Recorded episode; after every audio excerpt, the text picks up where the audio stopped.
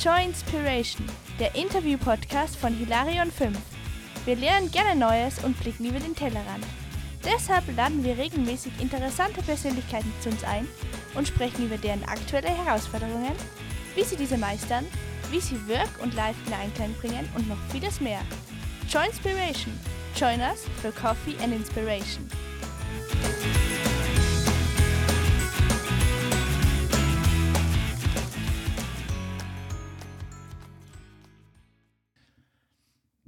Herzlich willkommen, Episode 14 unseres Podcasts Joy Inspiration at Hilarion 5. Ähm, ich habe immer super Gäste, so ich glaube jedes Mal. Heute freut mich ganz besonders, äh, dass der Markus Tripp da ist. Servus Markus. Herzlich willkommen, freut mich. Ähm, wir haben beide äh, eine kurze berufliche äh, Vergangenheit. Das heißt, ich habe bei einer Firma aufgehört und du hast dann angefangen. das heißt, wir haben uns eigentlich nicht getroffen.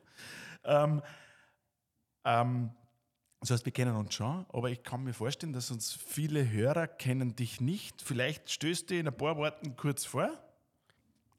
Ja, ähm, bin der Markus Tripp, bin eigentlich äh, freier Softwareentwickler, selbstständig und bewege mich hauptsächlich äh, im E-Commerce-Umfeld mit Shopify. Da mache äh, programmiere ich Apps für Kunden und äh, Layouts und bin in der Softwareentwicklung tätig, ähm, speziell mit, mit React und TypeScript. Das sind so meine Themen.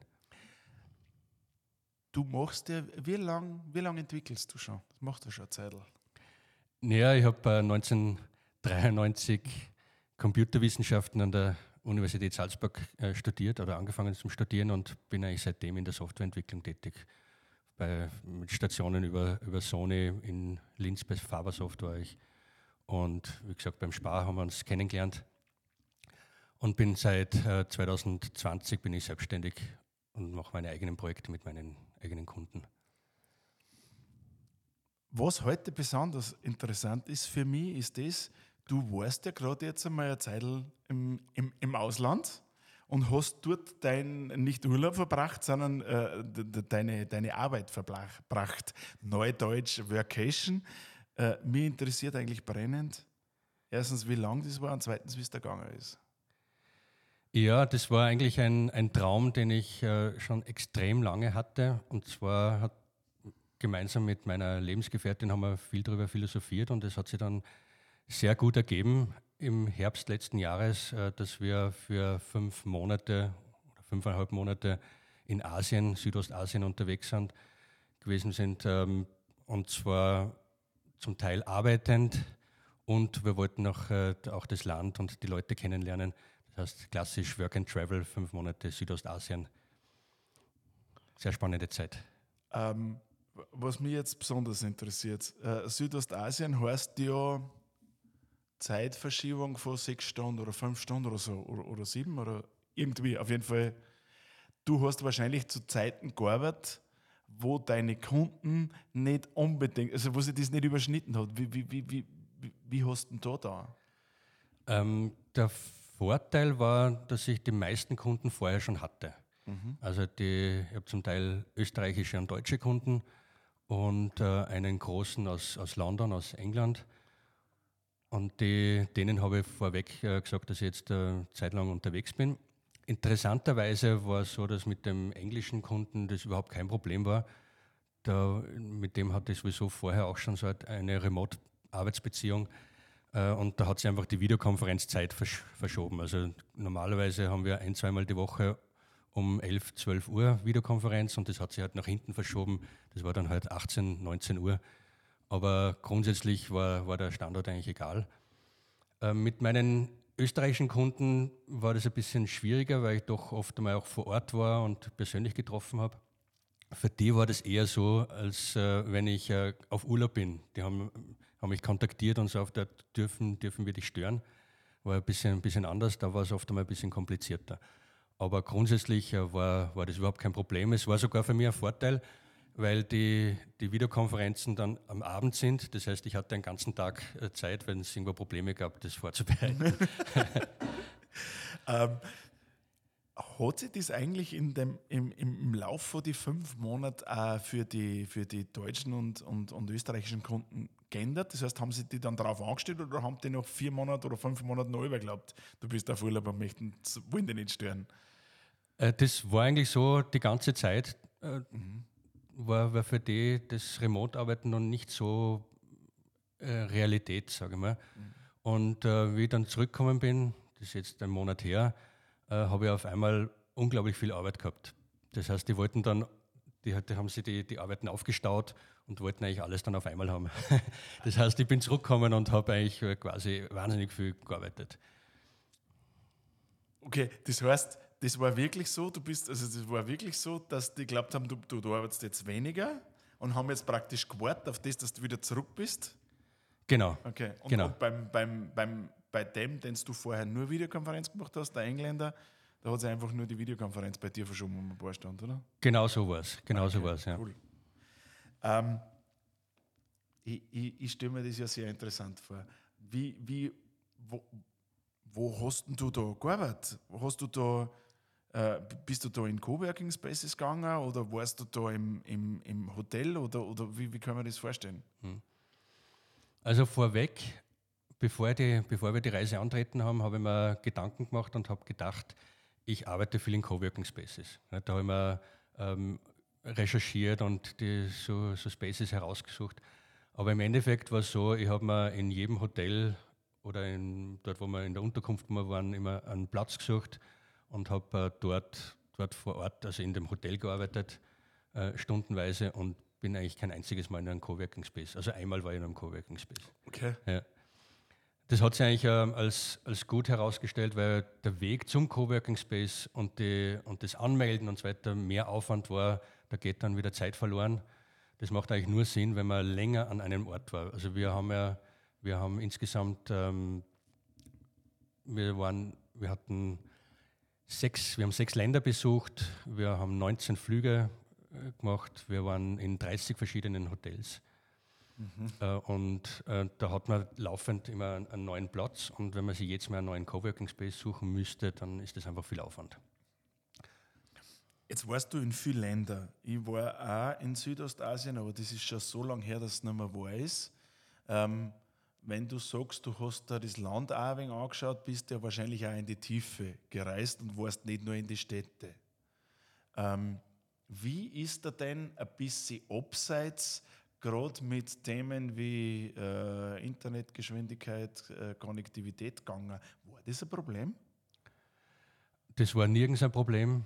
Also muss, man muss sagen, dass ich das Gefühl hatte, dass äh, die, die Internetanbindungen in den meisten Ländern besser ist als wie in, wie in Österreich. Ja. Also speziell äh, Thailand, Vietnam war es überhaupt kein Problem. Auf die Philippinen äh, am Land draußen, da ist manchmal schon problematisch gewesen, aber gerade dort, wo mehrere, mehrere Touristen auch sind, weil wir waren nicht ganz abseits, sondern schon wo ein bisschen eine touristische Infrastruktur ist, äh, da war die Internetverbindung eigentlich immer sehr gut.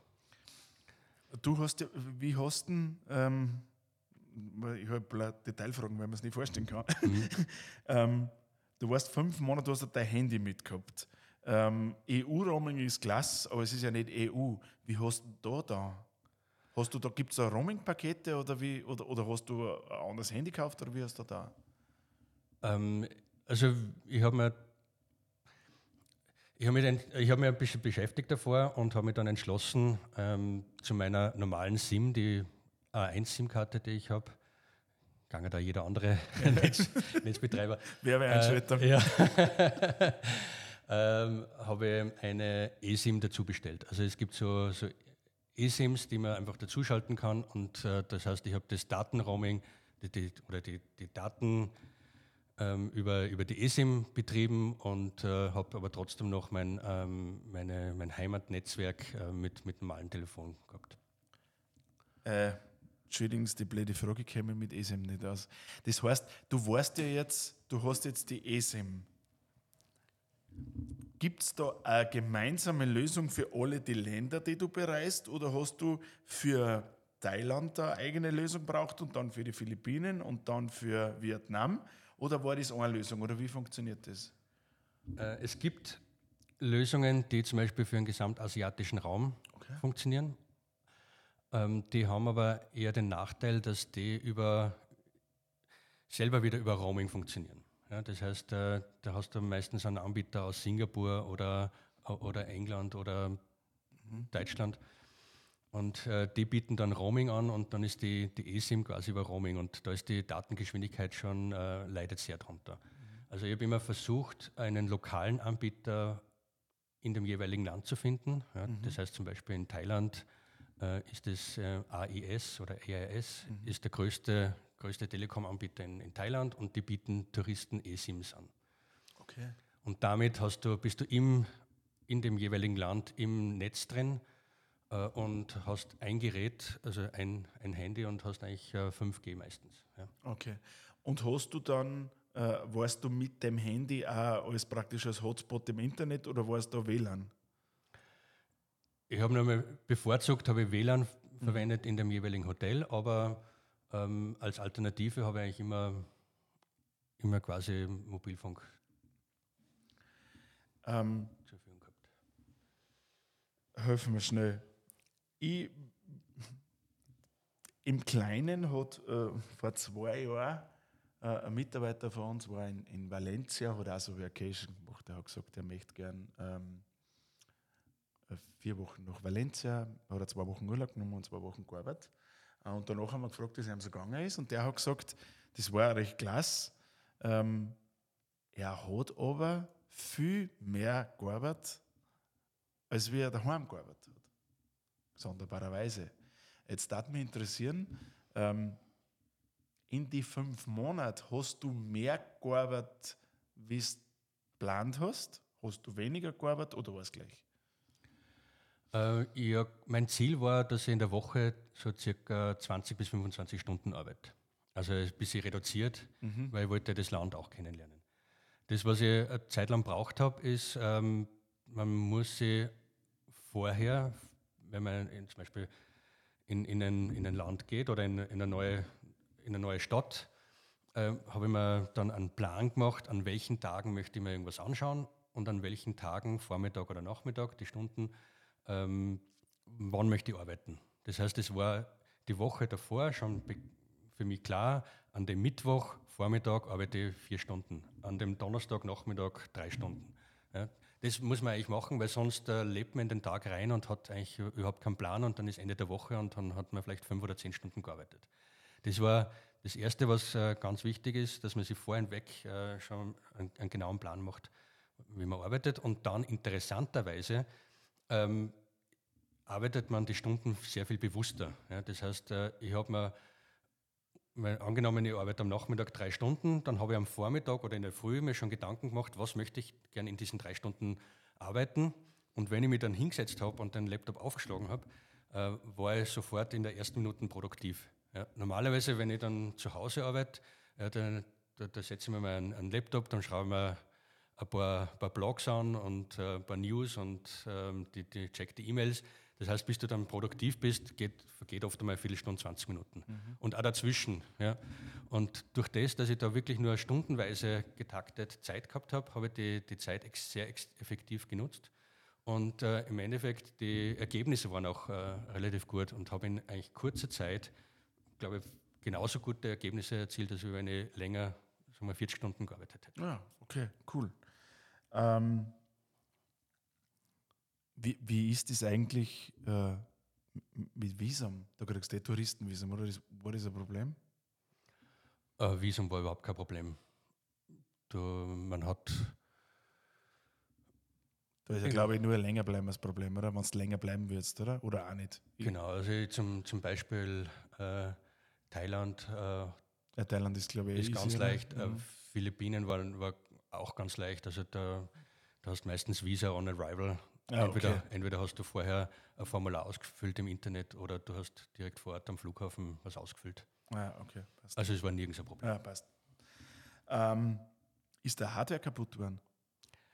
Äh, nein. nein, aber äh, ich habe mir, ich hab mir vorher wahnsinnig viel Gedanken gemacht, was passiert, wenn mein Laptop und mein Handy gleichzeitig gestohlen wird. ja, Komme ich da überall noch rein? also das, das war die größte Sorge. Aber ist nichts passiert, oder? Es ist überhaupt nichts passiert. Nein. Ah, okay, gut. Ja, das, ja, also offensichtlich nur Sorge. ja, weil Passwörter, kommst du wieder zu den Passwörtern. Ah, ja. Wenn beides gestohlen wird, also ich verwende einen Passwortmanager, wie, wie vielleicht viele auch. Ja. Und ähm, du musst halt schauen, dass du in den Passwortmanager wieder reinkommst. Mhm. Ja, klar. Ah, ja, sehr interessant. ähm, was, wann, wann, also Frage Nummer eins, würdest du das wieder da?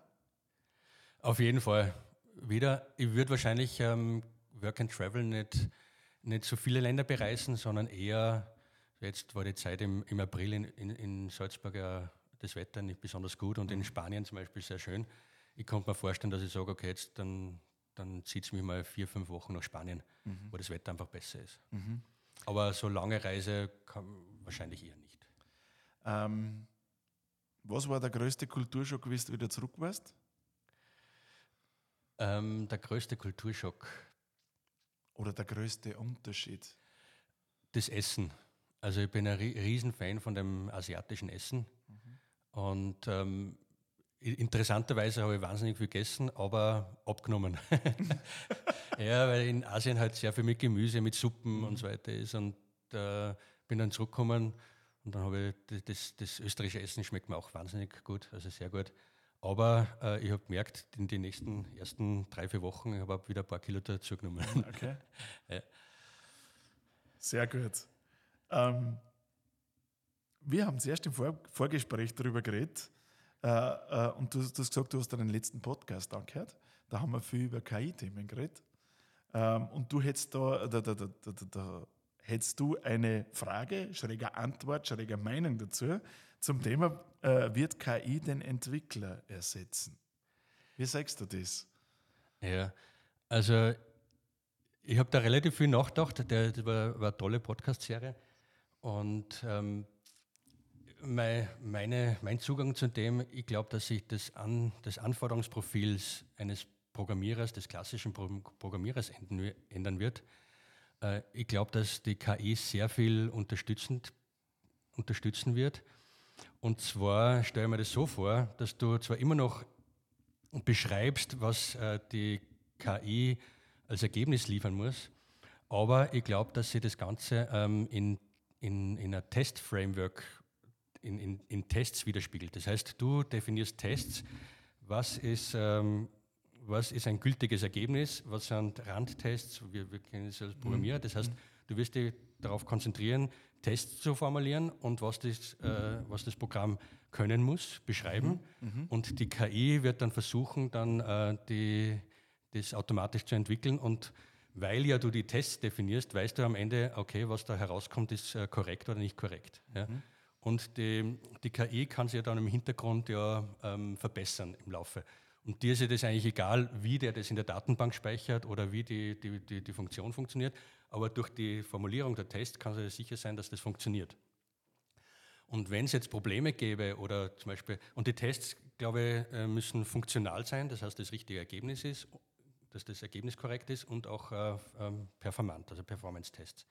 Ja, und wenn jetzt zum Beispiel die, die Tests von der Performance her nicht mehr gültig sind, also zum Beispiel du hast äh, 10 Millionen Einträge in der Datenbank und es wird langsam, dann musst du ins Detail gehen und sagen, okay, das optimiere ich. Ja? Mhm. Dann optimierst du das und dann werden deine Tests wieder, wieder gültig, die KI passt sich an. Und das Ergebnis kannst du dann wahrscheinlich äh, auf der ganzen Welt dann verwenden. Das heißt, dann alle KIs auf der Welt, die ähnliche Probleme haben, können dann von, dem, von deiner von Performance-Optimierung äh, profitieren. Das ist so mein, mein Zugang. Ich glaube, dass Testen und die Rahmenbedingungen zu definieren äh, ähm, entscheidend sein wird dein Entwickleralltag, ist der durch äh, moderne KI-Trends oder Tools, äh, machst du da schon was? Ähm, außer ausprobieren, also es ist jetzt noch nicht in den täglichen Ablauf ein, eingeflossen. Ähm, sowas wie Copilot oder sowas. Ne? es mal aus. Ja. Es ist äh, zum Teil äh, erschreckend, erschreckend gut. Ähm, was ich jetzt auch gemerkt habe, ich, ich habe ähm, viel mit dem Copilot gearbeitet, habe jetzt aber nebenbei das ChatGPT auch immer öfter offen. Ähm, das ersetzt mir ein bisschen das Doku lesen oder die How-Tos ähm, von irgendwelchen Frameworks, weil ich stelle einfach Fragen. Ja. Und das funktioniert. Also das ist, das, das ändert sich jetzt gerade bei mir, so hat sich jetzt gerade letzte Woche geändert. Das ist nämlich her und denke mir, ey, warum habe ich das nicht vorher schon gemacht? Das ist erschreckend gut. Ja. Ja. Na, wahrscheinlich muss ich da, da mit, mit etwas mehr damit beschäftigen und mit dem Spielen. Aber ich glaube, das wird immer, immer intensiver. Sowas wie, wie wir als Entwickler kennen, äh, Stack Overflow und ich glaube, äh, das wird das Ganze ersetzen. Ja. Ja, das glaube ich auch. Das, äh, genau, also Stack Overflow, eigentlich für die Gründer von Stack Overflow recht gut. Die haben zur richtigen Zeit verkauft. die haben wirklich, also glaube ich, wie es ganz hoch waren, haben es verkauft. Aber ich glaube auch, dass das ein großes Problem für Stack Overflow wird. Ja. Definitiv. Weil ähm, auch was ich merke mit jetziger KI, ähm, du hast halt oft nicht, also die sind nicht alle richtig, die Ergebnisse, die du kriegst. Da sind ein paar falsch, aber es ist bei Stack Overflow auch nicht anders. Und, Genau. Und, und, und darum hilft es. Ähm, du hast noch ein anderes Thema gesagt, was dich interessiert, ähm, weil du vor Jahren auch mit, mit, mit Web3 schon was gemacht hast, jetzt eine Zeit nicht mehr, aber gerade wenn äh, es ums Thema Wallets geht und wem gehört denn die Wallet und, und gehört die mir oder gehört die wem anderen, äh, habe ich jetzt vorher im Vorgespräch rausgehört, dass sich das interessiert. Was interessiert dich da genau? Ähm, ja, die, die Wallet ist eigentlich das zentrale Element, wo, wo deine Token, das kann zum Beispiel Geld sein, deine Bitcoins oder weiter, äh, gespeichert sind oder NFTs, wie auch immer. Das heißt, äh, das ist eigentlich wie, wie deine Geldtasche, wie deine Geldbörse, die, die du herumtragst, beziehungsweise wie, deine, wie dein Bankkonto, ja, wie deine EC-Karte, Bankomatkarte. Ähm, und ähm, mir ist mir kommt vor, dass viele noch nicht äh, den Unterschied wissen oder wie die Wallets funktionieren. Ja, ein Wallet äh, funktioniert mit, mit, meistens hat man dann ja Kryptographie und, und privaten und öffentlichen Schlüssel und so weiter. Das ist einfach zu kompliziert. Aber eigentlich ist es wie, wie, wie, wie eine Geldtasche. Äh, und zwar gibt es Wallets, die von, einem, von einer Plattform ähm, verwaltet werden. Ja, das nennt man äh, Custodial Wallets. Äh, Also wenn du zum Beispiel äh, deine Kryptowährung, deine Bitcoins kaufst, dann ist das vielleicht auf, auf irgendeiner Plattform wie Bitpanda oder äh, Coinbase, wie auch immer. Dann ist das quasi wie dein Bankkonto bei, bei deiner Hausbank.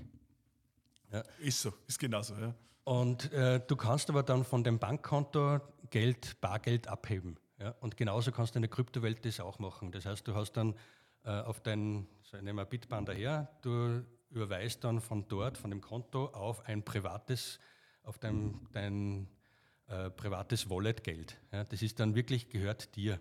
Und da kann aber auch, das ist anonym. Und da kann auch keiner jetzt hergehen und sagen, dir das Geld sperren oder was auch immer. Ja? Das ist, der, der Wallet ist einfach eine Adresse und das ist, relativ, das ist anonym. Kann man das vergleichen, was du jetzt gesagt hast, ähm, wenn ich mir jetzt, was weiß ich, im, im Binance habe ich mir jetzt äh, einen Bitcoin gekauft oder einen halben oder 0,1, eh wurscht. Ähm, und ich, ich überweise mir das dann auf mein eigenes Wallet. Ist das so wie eine Bargeldabhebung? Kann man das so vergleichen? Das kann man so vergleichen, ja. Das kann man so vergleichen.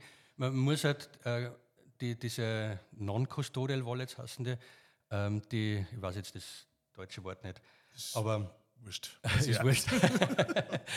aber äh, die, die haben halt einen Nachteil, du musst dich um die, diese privaten Schlüssel selber kümmern, um die Verwaltung.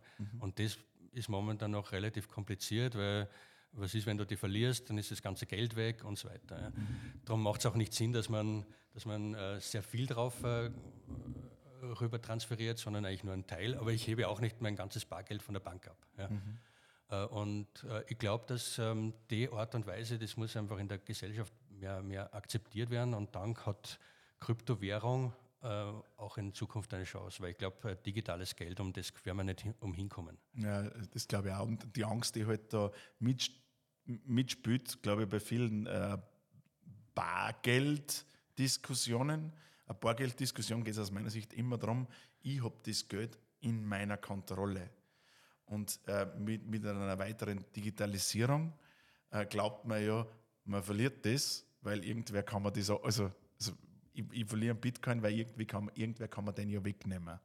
Wenn ich aber das auf einer privaten Wallet habe und auf keiner Plattform, dann ist er das auch gesichert. Ja. Aber ja, ich bin bei dir, das ist technisch noch viel viel Und vielleicht, vielleicht ganz, ähm, das digitale Geld, das hätte ja so wahnsinnig viele Vorteile. Weil wenn du jetzt dann zum Beispiel Geld transferierst und eine, so eine Transaktion machst, äh, du kennst es, dann gibt es sowas wie Smart Contracts, wie kleine Programme, die ablaufen. Ja. Und ich sage vielleicht, das ist vielleicht Smart Tax. Ja. Das heißt, ich kann dann wirklich äh, eingreifen und für eine Transaktion automatisch äh, dann Steuern einheben. Und ich könnte dann zum Beispiel nicht nur Steuern einheben, zum Beispiel auch äh, CO2-Abgabe. ja. Das heißt, wenn eine Transaktion dann ist, LKW-Transport, dann kann ich da automatisch was abzeigen. Das heißt, das hätte wahnsinnig viel, viel, viel Vorteile für die, für die Zukunft. Aber das ist, glaube ich, noch Zukunftsmusik. Das ist Zukunftsmusik, aber ich habe tatsächlich, so wie ich im Vorgespräch gesagt, ich habe tatsächlich mit meinem Bruder, der, der dort Auto kaufen und Auto, also Autohändler und gebraucht Auto, da ist oft so, dass Bar zahlt wird. Das heißt, der fährt irgendwo hin, schaut sich ein Auto an, hat äh, doch ein bisschen Bargeld in der Tasche, weil ein Auto kostet was. Ähm, und Bargeld in der Tasche heißt aber immer, also das ist immer ein bisschen ungut, fühlt sich das an. Äh, und ich sage, das war eigentlich optimal, du fährst dann mit einem Wallet hin, triffst den anderen mit einem Wallet und überweist ihm das dann dort, wann das passt. Ähm, und das ist ja meist steil, weil er sagt, mir ist Bargeld am liebsten, weil das kann ich angreifen. Obwohl von der Technologie her waren wir schon so weit. Und war das auch sicher. Aber das ist, glaube ich, gesellschaftlich noch, da haben wir noch ein bisschen was zum Gehen. Ja, das ist generell, glaube ich, momentan so, dass technisch schon sehr, sehr viel möglich ist, aber gesellschaftlich, das dauert einfach eine Zeit, bis, die, bis man sich dran gewöhnt. Ist aber auch kein Problem. Abschlussfrage. Du bist ja jetzt wieder Zeitl daheim, ähm, bist, kommst wieder in einen geregelten Ablauf eine, ähm, wirst wahrscheinlich äh, viel zum Tor haben. Du musst ja die, die deutschen und österreichischen Kunden, die, die sagen, du bist vom Urlaub zurück. Ähm, das heißt, liegt wieder viel am Tisch, viel zum Arbeiten, viel zum Tor, viel Sachen, die dich beschäftigen. Was tust du persönlich, dass du die Leistung im Job immer bringen kannst, Stichwort Work-Life, äh, und trotzdem gesund durchs Leben gehen kannst. Wie schaut das bei dir aus? Ähm, mach, mach sehr viel Sport oder versuche sehr viel Sport zu machen. Ähm, ich, ich gehe regelmäßig ins äh, Fitnesscenter, also sicher zwei, dreimal die Woche. Ähm, bin, bin mit in einer so einer Tennisgruppe, spiele regelmäßig Minimum ein, zweimal die Woche Tennis. Äh, bin viel in, in die Berge unterwegs, wandern, Radlfahren. Also für mich ist Sport der Ausgleich ähm, und zwar nicht zu intensiv, sondern kann einfach äh, beim, beim, beim Sport da sehr viel nachdenken und das ist einfach meine, meine Zeit, die, die ich einfach genieße. Cool. Herzlichen Dank. Super interessante Sachen. Danke, dass du da warst. Danke, dass du die, die, die, die, die Geschichten geteilt hast. Danke für die Einladung. War, war, war, war sehr interessant für mich. Ich hoffe auch interessant. Äh, bin überzeugt davon, dass es interessant für unsere Hörer ist. Ähm, danke fürs Kommen. Danke fürs Zuhören. Bis zum nächsten Mal.